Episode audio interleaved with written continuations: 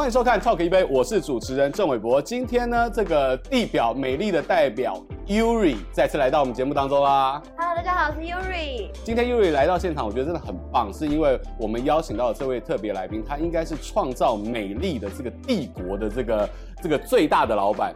没有错，而且他刚刚居然夸奖我说我是黄金比例。哎呦呀，那话不多说，我们先邀请我们的艾尔利集团的总裁常董常如山先生。大家好。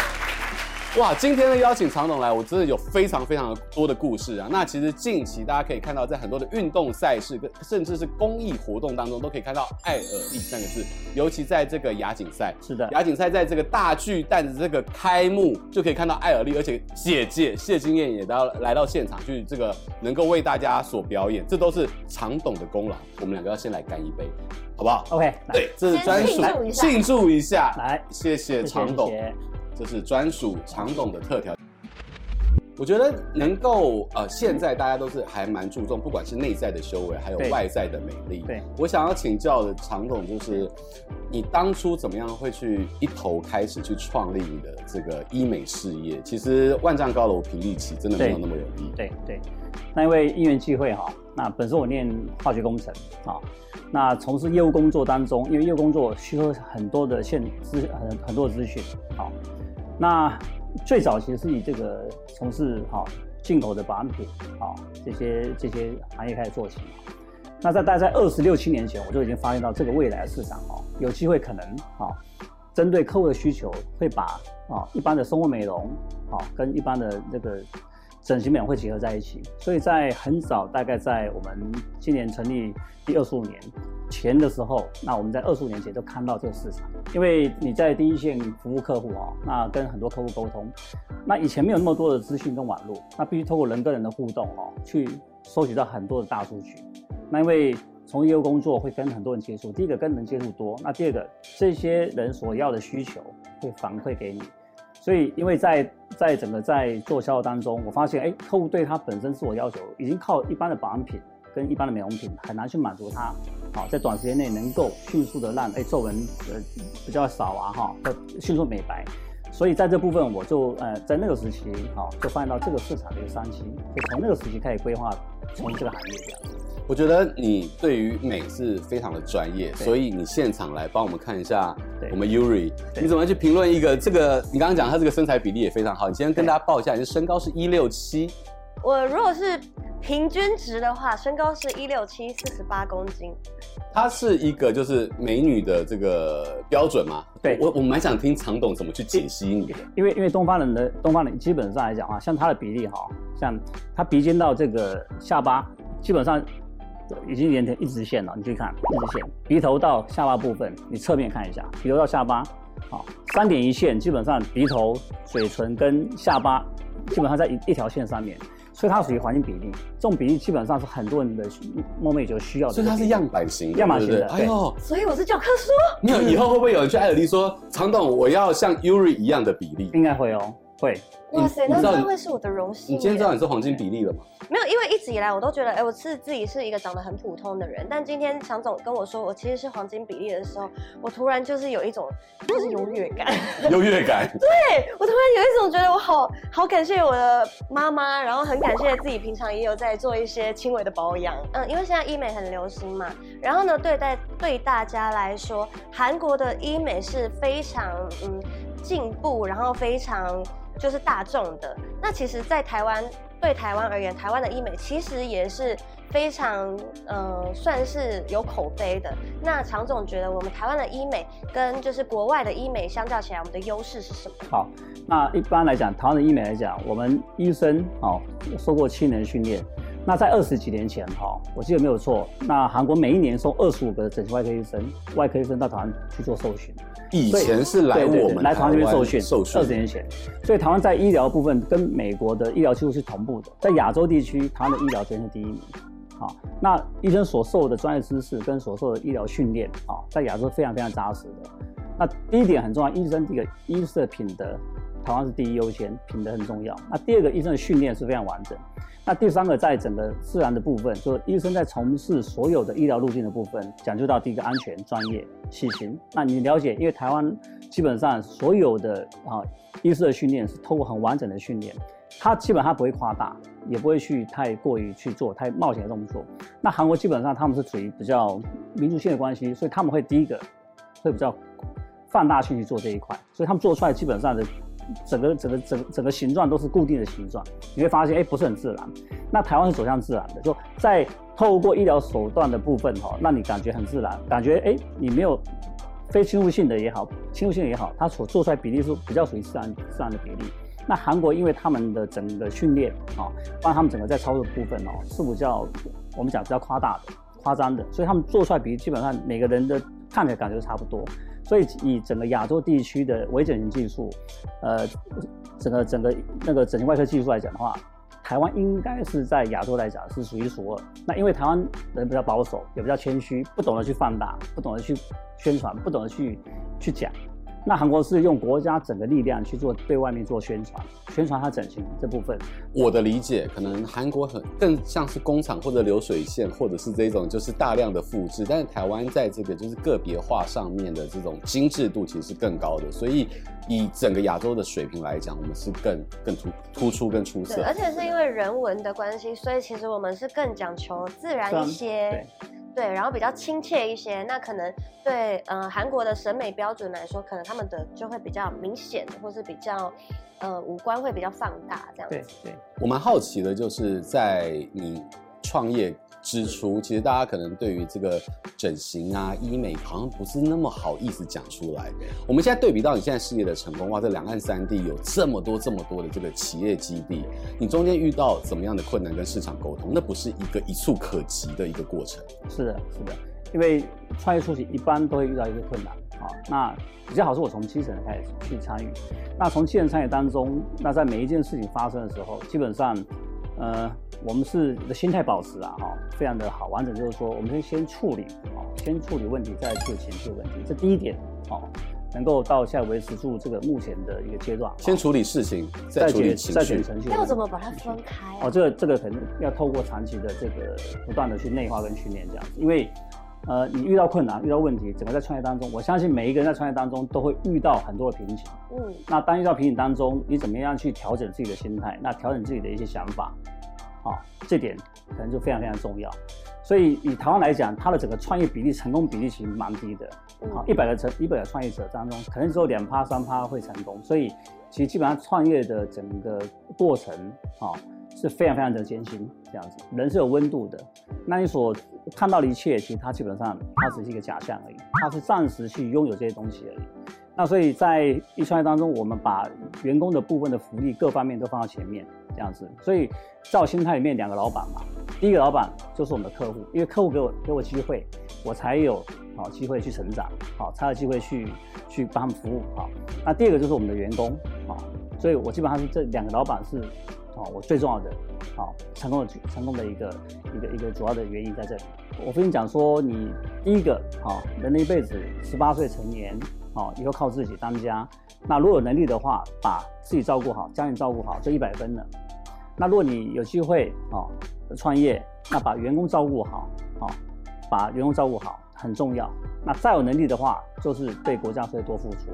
所以，因为整个台湾给我那么多的一个机会，能够从在台湾长大、生活、念书，好，那我觉得这部分所有的功劳跟荣耀都是在于我们从小父母跟社会跟国家给我的栽培，所以我必须要把这个荣耀跟这份的一个一个一一个资源，能够再回馈给我们的社会跟国家。哎，有听说就是爸爸有跟你说过说，说当你遇到瓶颈的时候，就去。殡仪馆走一趟，是的，这是一个什么样子的情况？我记得我当遇到困难的时候，哈，你刚才问我的问题嘛，那我父亲常跟我说，哎，如果当遇到问题困难的时候，你可以到殡仪馆去走一圈，那边是你的人生的最后一站，在那个地方。我记得我那时候跑业务，从业务工作遇到瓶颈的时候，也遇到很多困难的时候，我就跑到殡仪馆去看了一下，这边待上了半天。那你进去看一下，很多事情你会把它想通，所以。这这个这是一个很好释放压力跟很好去找回哈，所以你的解压方式是去一兵跟二兵，一兵二兵到殡仪馆去拿咖啡去做一下，到每一个灵堂去看一下，看一下这些往生者离开的时候，哦，未来你就会这个样子。其实当你看清楚的时候，那是在你没有什么东西过不去的。未来你也是在这地方嘛。那其实真的最后一站应该是在推进去那一刻了，在火葬场那一刻，其实是真正的最后一站了。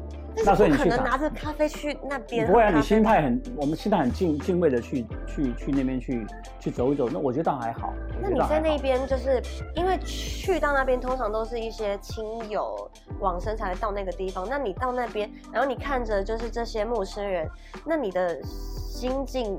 的非常平静啊，非常平静，因为你会想，哎、欸，最后每个人的最最终在那个地方嘛，人生的。那实际上这个没有什么好忌讳的。人生我我觉得对生死的部分，因为我家可能军人家庭哈，对生死这部分看得比较清淡。那军人基本上不怕死啊，你把你要做军人是把生死抛在后面的，只是直接奉献给社会。对，是个人死生于。我们我们都受过军事教育训练出来了，那事实上对生死这部分是完全不忌讳，完全不会忌讳。所以当你有过了这样的体悟之后，你可能在很多。呃，瓶颈或者是突然就变成那只是个擦伤或只是小事，是的，你会更释怀很多，更释怀很多。所以我常跟朋友说，哎，如果你真的心情不好，遇到困难的时候，你去宾馆走一下，我带你去绕一下，你完全心情就好。这是一个好 那那个是最那那是最后一刻。你想你现在还好好的啊。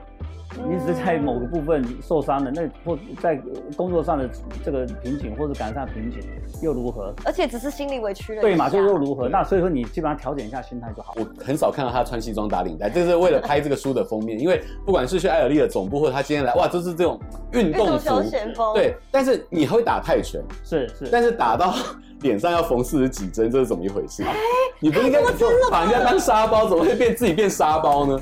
因为运动都会有伤害嘛，对，好，那运动有伤害嘛，那在运动当中，那不小心，好，那就就就受伤。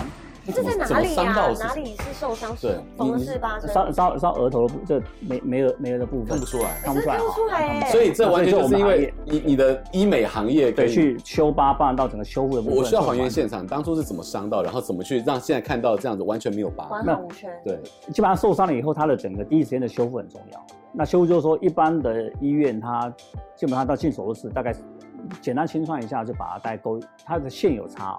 四个零、五个零、六个零的线有差，太粗了，缝的就像那个蜈蚣蜈蚣脚。对对，那我我在处理疤痕的部分哈，基本上受伤以后，第一个清创的第一层内层的缝合，第一层、第二层，好，用六个零的线去缝了以后，那一定是我们自己的医师嘛，哈，那最后那一层外层的部分就不缝线，我们基本上现在的目前的材料跟技术可以去用胶去把它粘起来。哦，原来是这样哦。它透明胶把它粘起来，基本上它的缝它的缝合能力会比较好。受伤的时候可能是要用更细的针，跟就是比较像整外整形外科的这种细致度。对，那好。因为现在台湾的运动赛事，不管是直棒跟直篮啊，也都会遇到非常多的运动伤害跟现场的这些状况。是的，我觉得艾可丽超适合跟 职业篮球合作，还有跟直棒合作。我觉得蛮好。你有跟一些运动运动选手，就是真的去你帮助他？有有有有有有啊有啊，像刘真在刀打受伤，好那个整个 CBA 的刘真，对，就是我们的刘真。对刘真那。要电话给我，马上请他飞回来。那马上请我们的整形外科医生把它做一个很完整的缝合。第一个，它的它的纹路对纹路很非常非常重要。那最后外层的话，去把它做胶的部分，去把它做粘合这样子。那这样疤看起来基本上看不太出来。对，我觉得关键是那个外层诶，外层很重要，它的外层那个胶还有清创的部分，还有它的在缝合当中的它的细腻度跟细致度，这个是细工。那一般整形外科，我现在台湾的整形外科都能有这方面的技术，因为在急诊室他没有办法都有整形外科在旁边驻诊，都一般外科医生，所以他大概缝一缝、勾一勾就这样这样出院了。所以很多长时间，所以我常常遇到很多朋友小朋友受伤，那基本上都是电话来，我们就请他们去把它做很完整的缝合。如果到急诊室的话，他可能只能暂暂时去把它止血，跟伤口暂时去把它去缝合而已。所以这部分跟我们一般做细部的美容美容针不一样。除了扫楼传闻这个不动产的这个就是购置之外呢，你另外一个被大家认识的就是，呃，曾经传言说你要买苹果日报。是的，是的对，这跟你想的这个影响力是有什么关系？或者是当初的一个怎么这个故事的发起？OK，因为苹果日报那一段最主要是因为当初刚刚好那个苹果日报他们在一个内湖大楼有一栋大楼要卖。你又是因为物业嘛？物业认识了他们的这个我们的他们内部的总监哈，那是因为这样认识。那刚好他们当初有释放出要要去卖的时候，我们去询问了一下。那询问一下，那也看了大概大概财报也看了一下，那也送了很多一些建议过去。那主要会买苹果日报主要是第一个他们提出提出来，那第二个就是说提出什么想法，那我们就说去评估了以后，我发现哎，在那个时间点，苹果日报它的整个哦后台资料跟它的客户群还是。很有它的一个价价值跟影响力，它主要是它的后台跟它的平台跟它的 App 里面的所有的资料，所以去了接触了以后，那当初因为政治关系，可能到最后是完全不能交易的原因。对，所以当初确确实是有，确实有，而且可能还是从房地产这个很务实的这个投资的这个想法，他们当初要要处分资产的时候去。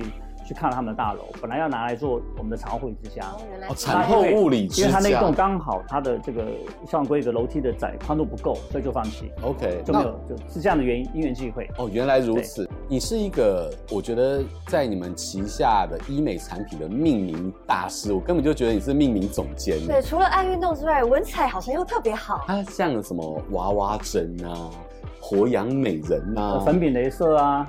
对，金瓷钻啊！我真的一直到今天我才知道这是常总命名的。来，对对对，对，这都是你自己你的那个 idea，跟就是为什么不让同事去去命名就好了？你是喜欢赋予他们这种命名的这个生命？因为因为所有的设备，镭射、光疗设备，各种设备来以后，基本上它的它的它的适应症办到它整整个名称，基本上是比如皮肤外割切割器，好像邦邦皮肤 外割 切割器，那一般都是把皮肤对。那他这种学名来讲的话，你不可能去让让他距离 to C 端客人端太遥远。那很简单，我们我们饼就就就就饼叫问不了太阳饼，太阳饼。概念就让他去有记忆这样子，有形象化，有记忆，对，让他第一个口语化，那很完整的去一个很好名词，比如说晒白鸡，哦，很简单，晒会摆的这种 晒白鸡，哎，好直觉哦，对啊，对不对？粉饼粉饼镭射，像打完下擦粉饼一样，对，所以这些名词的名词的取用都是机器来以后，我们去自己去发想，那想了以后去把它在市场上做公布这样子。像是娃娃针，就是打了之后会变得像娃娃，娃娃一样，对对。其实啊，韩国影视圈啊，他们也有很多这种跟这些医美啊这个题材有关的啊。那台湾也有一些就是企业，他把他们的企业故事转成 IP 拍成剧，对，像是茶金，对。然后有很多，还像这种的商道啊，这些的开创者啊，其实你跟影剧娱乐圈这么的接近，你会不会想也想要拍一个属于自己的医美故事？其实我会比较想拍针对军警消这些故事，公益的公益的那种那种剧，我会很喜欢拍。我会比较希望有这些这这些的一个想法。军警类型的。对对对对对。因为其实像这个有一些警察的这些演唱会啊，对对对，常总都有支持。对，听完常总从以前到现在的故事，真的觉得你的经历很适合写成一部电影，拍成一部电影。然后再加上你对军警消呃这一块，对，非常支持，然后也非常呃有兴趣。我想要知道说，常常有没有意愿投资一部电影，然后呢，拍军警消片，然后给你一个女主角的角色。我是消防员，我是消防员。哎、欸，我觉得女消防员不错哦。还是还是我当警察？因为在日剧里面啊，有一个就是在讲，就是这个就是紧急救难队的故事。对对，其实我觉得台湾蛮适合的，很适合。我我现在看到我们空勤总队、特搜总队哈，总共有五十四名在空中执行山难救难的这些这些同仁哈。那我结果我那天去竹山的特搜中心看他们，哇，他们的装备，我我拿到他们的那个飞行头盔，十三年没有换装了，十三年都用同样的装备，对，这个头盔，飞行头盔，这好像会很不安全。那所以，所以我们我跟总经理看到，总经理马上说，那是不是这个部分我们来帮他做换装？那总共五十四顶啊，那五十四顶的这个，就一发现哇，一顶要将近十三万八千块。也就五四零将近要七百八百多万，一顶头盔十三万，它是飞行装的头盔。艾尔利，那所以他们在，因为他们要保护自己的头部以外，他们在做空吊挂的时候，那有可能一个吊挂没有好，人就不见了。哦，所以他们是用命在救人，用命在救人。那我觉得我们出钱是小爱啊，他们是大爱。所以我认为说，认所以说我们所有的付出，我觉得是我们能力可以付出的。可是你要想他们在执行的人出生入死，他有可能今天出去，明天就今天就回不来了。所以，当你去能够了解他们这些人当中，你会了解他们的故事。所以，为什么会不断的去去做这些工作？也就是说，我们去补强政府能没没没办法照顾他到他的部分，我们求民间来补强。那我们补强，那我听署长说，在今年这三年内，我们警政署的整，我们办到消防署的这个整个捐赠来讲的话，都提升非常多。也就是说，这个效应已经上了循环，已经循环了。也就是说，我们在做这一块，很多人看到。很多人看到。当你做一项两项的时候，人家不没有感觉；当你不断在做的时候，人家已经会看到说你们是在正在帮忙这些事情。所以很多人就是去响应这个部分。所以这个部分是因为我们在这个地方，哈，基本上就是一家人，那没有分彼彼此。我们也没有什么任何的一些，像我本身我也没有第二个国家护照，我在台湾长大，也就在台湾出生，那也跟台湾这边也不会想去任何地方。那我觉得台湾是最好自住的地方，那在那边生活也非常非常好。好，所以我必须要把很多的心力放在台湾这边，这样子，真的就是取之于社会，用之于社会，而且对于台湾不只是军警消，整个就是台湾的民众都有一个很大的大爱，真的很感谢这样有发心的企业家，对。今天真的是收获良多，也听到常总很多，不管是这个商业的这个制胜的故事，然后呃，从家庭从父亲学到的这些就是做人的道理，甚至是你看连救难头盔他都捐，台湾的运动产业他也帮助，以及给大家告诉就是，如果你在运动场上受伤，记得要去送到 对 这个整形外科没有疤也很重要。再次感谢常总今天跟我们分享这么多丰富的故事，也谢谢 Yuri，谢谢来，谢谢大家的收看，拜拜，大家拜拜，拜拜。